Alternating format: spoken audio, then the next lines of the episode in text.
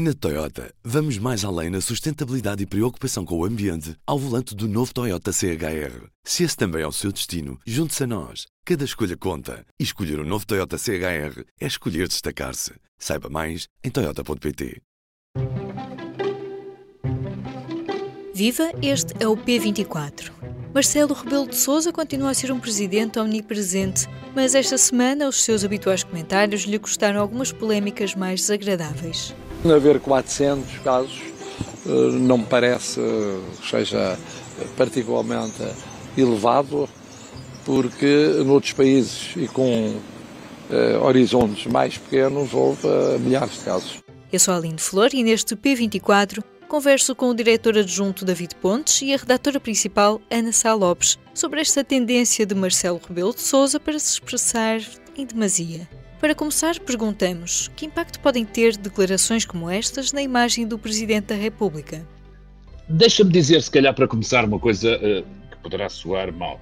Mas uh, Marcelo não está completamente errado. Antes, pelo contrário, evidentemente, se olharmos para um horizonte de 70 anos uh, de, de, possíveis abusos, 400 e tal casos não é, de facto, muito, muito, não são muitos casos. Não é por aí se compararmos, nomeadamente, com as situações uh, que existem noutros países. Dito isto, não era isto que Marcelo tinha que dizer. Porque Marcelo, quando está a falar e a reagir a isto, não é um comentador, não é um homem da estatística, é o Presidente da República. E num momento destes, perante a ideia de que há 400 e tal vítimas, aquilo que as pessoas esperam do seu Presidente da República é que ele tenha empatia com as vítimas e não com a instituição que, obviamente e de alguma forma, ao longo deste processo, Marcelo parece querer preservar.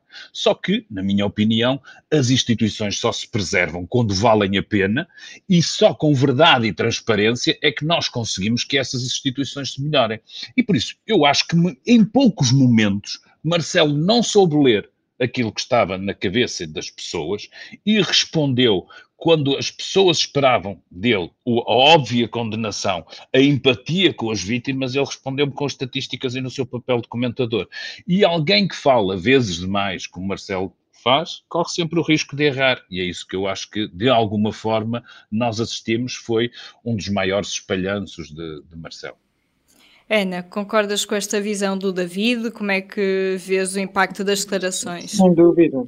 Eu acho que pode ter uh, consequências bastante graves, a sério. Isto não consigo deixar de pensar que isto é o momento, o meu dinheiro, as minhas pensões não chegam para as minhas despesas de Cavaco Silva.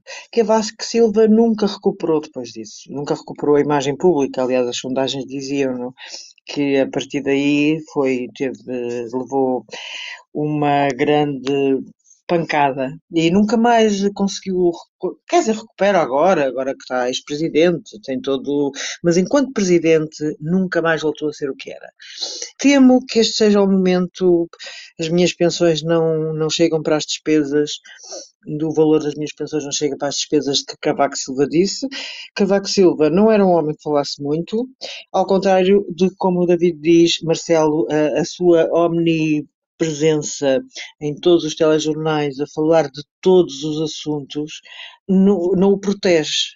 Cavaco até se protegia muito mais, não há comparação, mas Marcelo nunca se quis proteger. Marcelo quis levar para a presidência da República o, velho professor Marcelo que nós conhecemos eh, da política, da liderança do PSD, de comentador político, o homem que nos entrava na casa. Ele quis, não quis mudar minimamente o seu. Mas agora, Ana, e esta questão do o Marcelo também católico que conhecemos, ele não conseguiu também mudar isto para não, ser mais presidente? Não, há uma, há uma, eu acho que na Igreja Católica, neste momento, há uma. Uf, não vou dizer, não vou dizer que há uma, uma, uma cisão, não há, não, não se pode falar em cisão, mas há de facto uma divisão não teremos um Papa em Avignon, seguramente, mas há uma divisão entre os católicos que acham que é preciso, à viva força, descobrir tudo e não ter piedade para com a Igreja e aqueles que acham que têm que proteger a Igreja. E eu acho que Marcelo faz parte dos que acham que tem que proteger a instituição. Sim, oh, Ana, vale a pena lembrar que esta afirmação não cai do, do céu aos trambolhões. Quer dizer, nós tivemos antes Marcelo a garantir que determinados bispos sobre os quais havia suspeitas de encobrimento, ou de pelo menos não terem procedido à altura dos factos de, e, da, e, da, necessidade que, que eles tinham, eh, nomeadamente de proteção das vítimas, Marcelo veio dizer que achava que era uma opinião pessoal dele, mas eles eram boas pessoas. O que não se entende, um Presidente da República não tira férias para ter opiniões pessoais, epá, a não ser que seja sobre literatura e filmes, isso, é isso aí não me importa. Uh, e depois veio também uh, com aquele gesto que será no mínimo estranho e questionável de avisar o Ministério Público de, de, uma denúncia que tinha chegado ao seu conhecimento e, simultaneamente, avisar o visado por essa denúncia. No mínimo, há aqui qualquer coisa de estranho. O José Ornelas disse: Olha, eu recebi esta comunicação e tal. Pois é verdade, olha já foi mandado, como são mandados todos os casos assim, a comunicação social já falou, quer comigo, quer com a presença da República, portanto é verdade que foi comandado. Porquê que não teve essa cautela? Se a investigação já estava em curso, porquê é que o Sr. Presidente contacta a pessoa que está a ser alvo dessa investigação? Essa pessoa sabia pela comunicação social há semanas que havia a investigação. Só para dizer às pessoas que isto não cai do céu aos trambolhões e as pessoas não ficam mais irritadas neste momento com o Marcelo só porque ele disse só esta coisa. Não, isto tem um enquadramento, isto tem um fio do tempo que tem a ver com uma sucessão de declarações do próprio Marcelo. Tem um fio do tempo, tens toda a razão, e Marcelo, há, Marcelo aí nessa de, de avisar o, o Bispo José Ornelas, uh, aquele lado de, de é mais forte que ele. Ele tem que avisar pessoas, tem que dizer coisas, é. tem que fazer coisas, tem que telefonar, tem que telefonar às duas da manhã a pessoas que ele conhece muito bem e, nomeadamente, ao responsável da Igreja Católica. O facto de ele ser católico, neste caso, damos uma república laica, como é evidente, e é a primeira vez que eu assisto, desde a campanha de Cavaco Silva de 1996, que ganhou Jorge Sampaio, à questão católica introduzir-se na política portuguesa de uma maneira impressionante. Desta vez num caso muito mais grave, naquela altura foi os cavaquistas, os apoiantes de Cavaco Silva, que quiseram combater Jorge Sampaio, sem sucesso. Jorge Sampaio ganhou aquelas eleições dizendo que Jorge Sampaio era ateu. Eh, e que o país era católico. O próprio Cavaco Silva, no Norte, acho que em Artes de Alves ou em Ponta Barca, utilizou esse argumento. Isto só para dizer que a última vez que eu vi isto foi em 1996, que foi o facto de alguém ser católico interferir de uma maneira inacreditável, quase roçando, e eu, esta palavra que eu vou dizer, roçando imenso, mas é quase roçando alguma hum, mistura de planos onde institucionalmente hum, isto põe em causa a instituição Presidente da República. Oh, Ana, e de, repente deixa-me só fazer um parênteses. A, outra personalidade política que eu nos últimos tempos eh, tenho na minha cabeça que tem vindo a arvorar-se da sua, da, sua, eh, da sua religião e de, e de, misturar política com a igreja, epá, não é muito boa companhia para Marcelo não. Sousa. Não, não, de maneira nenhuma. Não é mesmo boa companhia. É uma péssima companhia, é uma péssima companhia que, curiosamente, até foi bastante mais simpática para Marcelo do que outros partidos, como a Iniciativa Liberal. Mas acho que a humilhação suprema de Marcelo neste processo, eh, além de ter que se justificar quatro vezes, teve que se justificar, disse a frase, depois fez uma nota no, no, no site, depois falou com a RTP, depois falou com a SIC, portanto aquilo foi um uma coisa, enfim, inaudita. Já agora nós também temos isto relatado pela Liliana Borges, né, dos zigzags de Marcelo, quando falam dos abusos sexuais da igreja, né, porque foi de facto um, um zigue-zague né, que ele foi. Completamente. completamente, não, a Liliana, a Liliana diz tudo. E acho que a humilhação suprema é o primeiro-ministro vir defendê-lo, como atacando as interpretações que estavam a ser feitas à volta do que disse o Presidente da República. É porque Marcelo está, neste momento, além de estar muito sozinho, ele disse no podcast de Pinto Alcemão, que era um homem cada vez mais só, que fazia isso para se proteger. Só que falar com outras pessoas ajuda a abrir o mundo, ajuda a, a discutir, ajuda a, a, tentar perceber melhor. E acho que Marcelo talvez agora esteja numa fase em que houve pouca gente. O que é uma coisa muito grave. Eh, se nós pensarmos na quantidade de assessores, neste momento não há assessores em Belém, há consultores, que é uma coisa diferente, são aquelas pessoas que vão lá de vez em quando. Eh, eu acho que Marcelo se calhar está politicamente sozinho e Marcelo politicamente sozinho é um bocado Marcelo em roda livre. A maioria absoluta foi uma coisa que ele não estava à espera. Ele luta ele, nem ele, nem ninguém, nem nós, nem, nem o PS. Ainda bem que estás a caminhar para aí, porque era para onde nós também tínhamos de levar. Não, mas é que eu acho que isso, isso, é, isso é um trauma para Marcelo. Uh, acho difícil que não é seja de outra maneira, porque Marcelo, desde o primeiro dia que foi eleito, defendeu a existência de uma alternativa forte. Passaram estes anos todos e nunca houve a alternativa forte que ele queria, nem ele uh, conseguiu.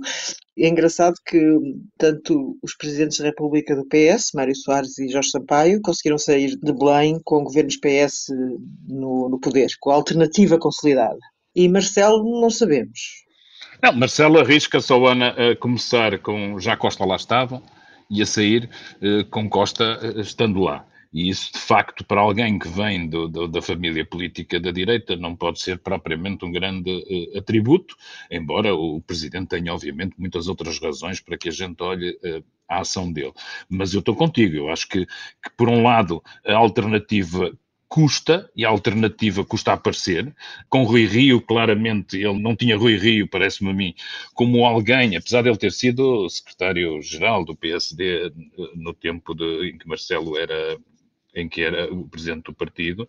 Eh, não parece que Rui Rio lhe estivesse e o tipo de oposição que Rui Rio fizesse lhe fosse muito, muito interessante. Nos últimos tempos já me pareceu que ele estava mais eh, apostado nas virtudes de Luís Montenegro e, aliás, fez questão, de uma maneira também para mim estranha, tendo em conta a ideia de equilíbrio que a gente tem sempre do Presidente da República, estou-me a recordar, por exemplo, dos elogios que ele fez no processo do orçamento e, no, e na questão dos apoios às famílias famílias que ele fez às propostas do, do PSD. O que contrasta um bocado com aquela exigência, por exemplo, eu não sei o que é que pensas muito disso, daquela exigência dele de, é pá, quero ter os números macroeconómicos. Onde é que estão os números macroeconómicos do governo? que eu não consigo entender até agora qual era a necessidade de, de, de, antecipar numa semana ou em 15 dias a divulgação desses cenários, mesmo com o Presidente a apresentar, também estranhamente, a coisa como isso ajudaria o governo. Não me parece que essa seja a função de Marcelo. As justificações são sempre palermas. As justificações são palermas. Eu acho que a verdadeira razão que Marcelo pede os números macroeconómicos, como pediu medidas contra a crise, António Costa prometeu em junho, julho, perdão, que em setembro apresentaria medidas anticrise. E Marcelo passou o agosto todo a querer, a exigir que as medidas fossem apresentadas mais cedo, sem sucesso nenhum. Lá está, estamos na maioria absoluta. O discurso que ele faz de, quando dá posse ao governo é o discurso que não nos esqueçamos que foi António Costa que na própria campanha disse disse, a maioria absoluta não será o risco, temos ali o Presidente da República que não é da nossa família política. Marcelo levou isso a sério. Portanto, eu acho que Marcelo tenta fazer o possível para fazer um contraponto ao governo em tudo o que puder, em tudo o que pode. Mas nem sempre lhe sai bem. Eu, eu acho que o mais grave disto tudo é que ele não é ouvido. E não é ouvido porquê? Porque fala de 20 coisas ao mesmo tempo. Havia, no tempo de Jorge Sampaio, do próprio Mário Soares, a questão do poder da palavra do Presidente, que o Presidente não tinha muitos poderes no nosso sistema político-institucional, tem poderes com a tal bomba atómica de dissolver o Parlamento, tem o poder de demitir o Governo. que, que, eu também, oh Ana, desculpa lá, que eu também não entendo, porque é que há alguma obsessão em falar disso, e falo de alguns colegas nossos e comentadores, quando não há, objetivamente, nenhuma razão no horizonte para que ele pudesse dissolver não, o que não. quer que seja. Não há, objetivamente, parece-me também, e, não é, e aqui não é um problema de Marcelo, é um problema do comentariado e se calhar das pessoas terem um wishful thinking sobre uma determinada coisa, que é, porquê estarmos a discutir a, a, a dissolução do Parlamento? A democracia Confesso está a funcionar. É? Confesso que essa também não entendo. Acho que daqui a uns tempos a gente poderá vir a conversar sobre isso com alguma cuidado. Agora, neste momento, a não ser confundir os meus desejos com, com aquilo que se está a passar, não posso entender porque é que as pessoas repetidamente vêm falar da dissolução da Assembleia da República. A propósito de quê? Está uma maioria absoluta, com pouco tempo ainda de mandato, tem o orçamento aprovado, as instituições estão a funcionar. Eu também não Eu consigo. não consigo entender. Acho que é, que, é, que é, aí é uma pressão sobre Marcelo que ele, nem ele merece. Acho que não faz sentido nenhum essa questão da, da dissolução e dessa ideia da, do fantasma de dissolução e até interpretar a questão do poder do Presidente dissolver que ele. Eu acho que isso tudo se enquadra de, de, da maneira como ele acha que o Presidente tem que ser mais interventivo por causa da maioria absoluta. Portanto, lembra, ah, sim, eu cá estarei sempre a dissolver o Parlamento se for preciso. Ok, ele tem esse poder, mas não, ninguém vê, não há qualquer lógica de que venha a ser preciso nos próximos tempos, e ele deu a entender que poderia dissolver o Parlamento se António Costa quisesse, a meio do mandato, ir embora. Ir embora. Mas, segundo fontes de Belém, contactadas por mim, nem isso é líquido. Ou seja, eu penso que Marcelo uns dias pensará uma coisa, outros dias pensará outra, é certo, mas se António Costa tiver a possibilidade de ir para o Presidente do Conselho Europeu. Claro que depois os partidos são ouvidos. Se o PS quiser eleições, e o PSD também, haverá eleições, não é? Mas nem isso é líquido. Oh, Ana, eu, para mim, olhando para, para a frente, aquilo que me preocupa mais é, é, é, é neste momento, não só, obviamente, o papel da, do, do, Presidente da República, que é absolutamente relevante, apesar dos poucos, dos poucos poderes que tem no nosso sistema. Eh, para mais, eu acho que, que as pessoas se habituaram, de alguma forma, a terem, Marcelo, um contraponto aos vários poderes instituídos, e tenho medo é que no, no caminho que ele está a seguir e com alguns tropeções, esse, esse esse poder de, de, de contrapontos já sou a cansaço, já sou a, a, repetição e por isso as pessoas deixam de o ter. E por outro lado, preocupa-me também, obviamente, enquanto cidadão e, e, e eh, enquanto alguém que, que se interessa pela coisa pública, que ele de alguma forma também asfixie a oposição. E, nomeadamente, quando falo da oposição, falo claramente do PSD, porque pá, se da, da, parte de quer da iniciativa liberal, quer do Chega, nós esperamos ruído da parte da oposição, esperamos, obviamente, a crítica, mas um discurso que, em algumas partes, tem que ser construtivo e de alternativa. Ou seja, é nesse espaço, mais ou menos, que está Marcelo. E o meu receio também é que ele acabe por ocupar, ou deixar que, que provavelmente o PSD não está a cumprir o seu papel, e ele ocupa espaço, retirando qualquer capacidade capacidade ao PSD de também cumprir razoavelmente o seu papel. E contradizendo-se quando diz que, de facto, precisa, Portugal precisa de uma alternativa e que não é o Presidente da República, seguramente. E isso aí é, são muitas contradições de um homem só. Estamos a viver, de facto, um tempo. Enfim, tempos interessantes, como, como diz o ditado. O ditado não, o livro. Sim, uma figura incontornável, não é? Por isso é que é importante também, pronto, agora ver como é que ele faz essa gestão, não é? Da sua presença, da sua omnipresença. Há uma coisa incrível que é, acho que neste momento há pessoas no PSD preocupadas com Marcelo e pessoas na direita, os eleitores da direita que Marcelo não é um, ou seja, a popularidade de Marcelo extravasava muito à direita, não é? A direita, aliás, neste momento tem muito pouco valor no país, mas, eh, mas acho que há muita gente preocupada com como é que Marcelo vai terminar este, este mandato. O, o mandato de Marcelo, líder do PSD, terminou muito mal. Eu lembro-me porque na altura fazia o PSD há um famoso dia, e eu estou-me a lembrar disto, só que o tema, já nem me lembro qual era, não era tão importante como este, em que Marcelo deu três conferências de imprensa sobre o mesmo assunto. Só que era líder do PSD, não era Presidente da República, e não era o tema, não eram os abusos sexuais na Igreja Católica. Era um tema qualquer bastante mais comezinho, que não doía tanto como doeu uh, estas declarações dos 400. Penso que Marcelo, em parte, continua ele próprio, é um presidente que não criou uma persona para ser presidente, mas está um bocadinho a roda livre, acho eu. Acho que entrou ali, há ali qualquer coisa, uma roda livre excessiva, que na, na realidade o que aconteceu quando foi líder do PSD. É um paralelismo, mas de facto aquilo correu tudo muito mal. Os últimos tempos foram terríveis. Ele tinha um acordo com o Paulo Portas, com uma aliança pré-eleitoral, mas mal falava com o Paulo Portas. Portanto, aquilo e depois Paulo Portas matou numa entrevista em direto na televisão e ele chegou de Lisboa, acho que estava no estrangeiro e, teve que se demitir. E, portanto, aquilo acabou tudo muito mal. Não estamos à espera, obviamente, que isso aconteça. Um Presidente da República admitir-se seria absolutamente inédito e não irá acontecer. E ele vai tentar reconstruir a imagem e será capaz de o fazer. Hum, ele, é, ele precisa muito de ser amado e é amado por alguns tratos. Pois, vamos ver se os afetos o vão salvar, não é? Dessa... Exatamente. Uma conversa com o diretor adjunto David Pontes e com a redatora principal Ana Sá Lopes. Pode ler com mais tempo a análise da Ana na edição impressa desta quinta-feira e em público.pt. Hoje também é dia de entrevista da Hora da Verdade. Na parceria do público com a Rádio Renascença, ouvimos João Coutrinho de Figueiredo, presidente da Iniciativa Liberal. No site do Azul, o projeto de ambiente do público, é dia de ler a reportagem do Daniel Dias, numa expedição científica ao largo de Sintra com a Fundação Oceano Azul. Eu sou a Aline Flor e este foi mais um P24. Tenha um bom dia. O público fica no ouvido. Na Toyota, vamos mais além na sustentabilidade e preocupação com o ambiente ao volante do novo Toyota CHR. Se esse também é o seu destino, junte-se a nós. Cada escolha conta. E escolher o um novo Toyota CHR é escolher destacar-se. Saiba mais em Toyota.pt.